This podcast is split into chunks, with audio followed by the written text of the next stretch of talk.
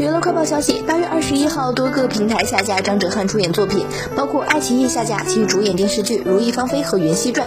优酷下架《班淑传奇》《山河令》及《山河令演唱会》等衍生作品。腾讯唯一能搜索到的张哲瀚主演作品《美人制造》也已经不能打开。昨天，中国广播电视社会组织联合会职业道德建设委员会召开广播电视文艺工作者加强职业道德建设座谈会，会议指出，要动员所有广播电视播出机构和制作机构对违法失德示范艺人实行零容忍。